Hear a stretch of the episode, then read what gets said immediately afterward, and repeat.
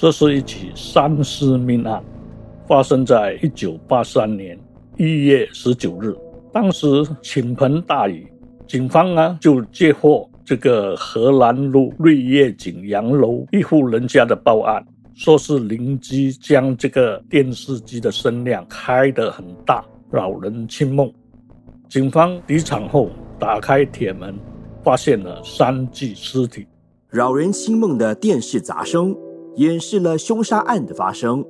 师承奇案系列 Podcast 在资深前报章采访主任何莹的讲述中，消除众多过去案件的杂声，厘清这些案件的来龙去脉。这一期我们先要解开这三具遗体的身份。三名受害人是张九才，四十九岁，他横躺在一张沙发上，口塞布块。身上有十二道刀伤，断命的是割喉的那几刀。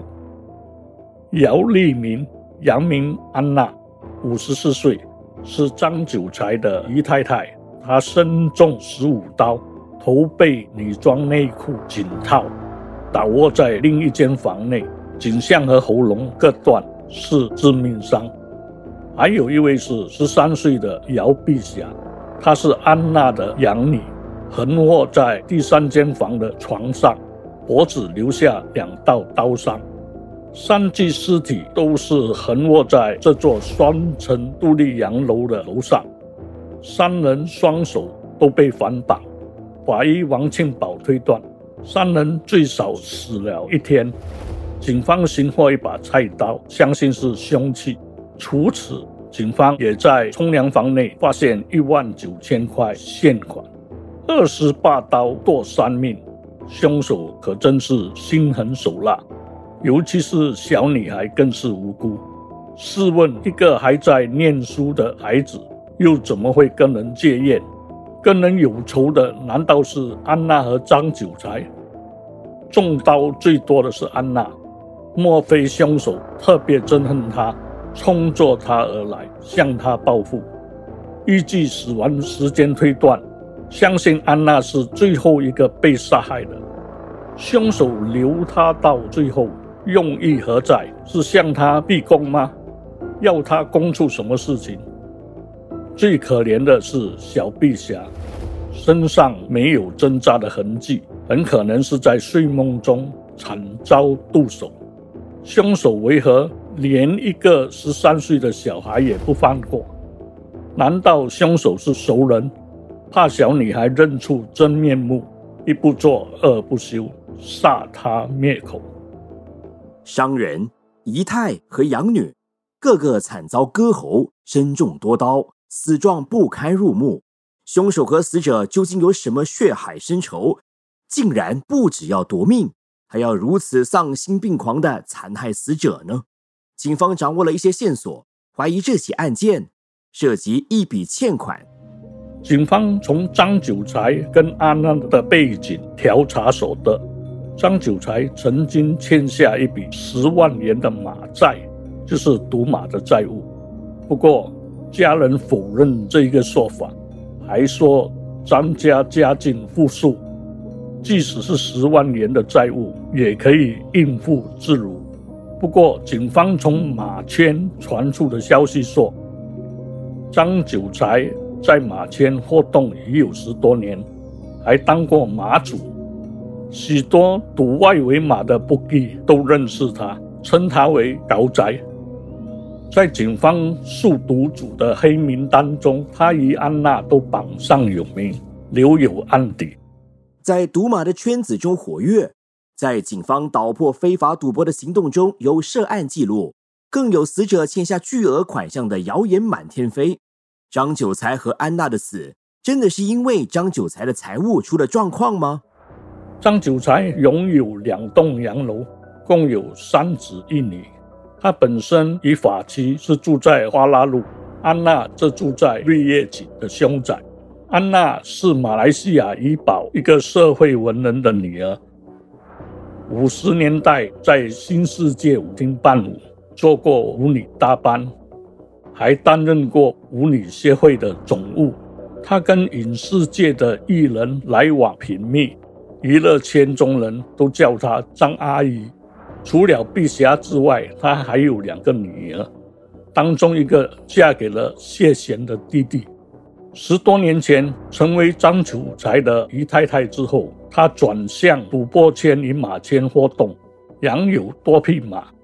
她特别爱追捧香港艺人，只要这些艺人前来登台作秀，她必定送礼捧场。就连周润发登台期间，他每晚都炖好人参补饼，亲自开车送去周润发日住的酒店。他最后一次捧场的艺人是陈可为，那是他遇害三天前的事。不过，据相熟张阿姨的人说，他酒品很差，最后常得罪人，好几次因为马账不清跟人发生纠纷，都是由张九才出面搞定。看来安娜并非默默无闻之辈，既是马圈中人，又总是染指娱乐圈。安娜的社交圈子很广，人多口杂，多言必失。安娜如果真的是如描述中的如此口无遮拦，常常发生口角，那会不会真的是得罪了凶狠之徒，惹来杀身之祸呢？警方专案小组也向左邻右舍探听案发前几天凶宅的情况，以及出入洋楼的人物的举止动向。当中一条线索引起警方的关注，那是安娜平日开的一辆红色日本汽车。案发第二天被发现弃置在附近的荷兰村停车场。最重要的是，有目击者在案发当天见到这辆汽车从张家洋楼开出，车内晃动着三条人影，形貌却因为车行太快。没能看个清楚。换言之，此案凶手相信最少有三人。另一条线索是马圈与外围赌马圈提供的线索透露，安娜曾经替一名著名的练马师摆平了一个大麻烦，因此跟槟城一名来头不小的马主结怨。练马师后来感恩图报。给了安娜一些内幕 tips，贴士，让他一连好几个月在马场上大有斩获。本来这是件秘闻，所知的人不多。然而安娜为人豪爽，虽然说是到处风头，却对朋友蛮讲义气。她一拿到可靠的银马 tips，经常跟朋友分享。有人问起贴士的来源，安娜患了口多的大忌，得意洋洋大爆内幕。马圈和赌圈最忌招摇自大、眼红妒忌的人不少，早已经虎视眈眈，伺机反扑。安娜的遇害会不会是设计了马场的恩怨？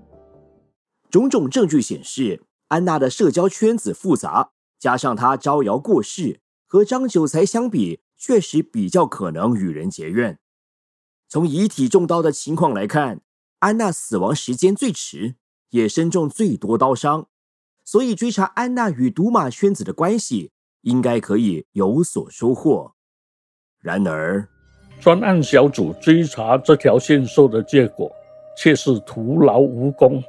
因为活跃在马圈和赌圈的分子最怕跟警方人员打交道，传问起来几乎个个都摇头说不知。至于娱乐圈方面，安娜似乎未得罪过人，但会不会是因为追星捧星招惹人麻烦，而跟娱乐圈的人有瓜葛，惊动了娱乐圈背后的黑帮？依照一般推理，被谋杀的死者背景越是复杂，线索与情报越不容易掌握。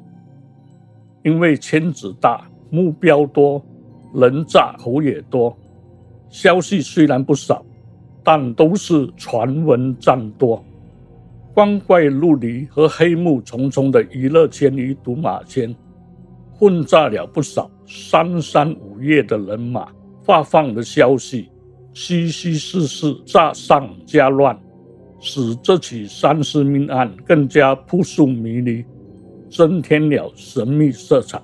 三年后，也就是一九八六年十二月十五日，这起怀疑跟赌马债务相关的命案提上了验尸庭原审，但是还是无法查出凶手的身份以及命案的真正动机，成了悬案至今。一位富商的姨太太，多匹赛马的马主，拥护港星的粉丝，还是谢贤的姻亲。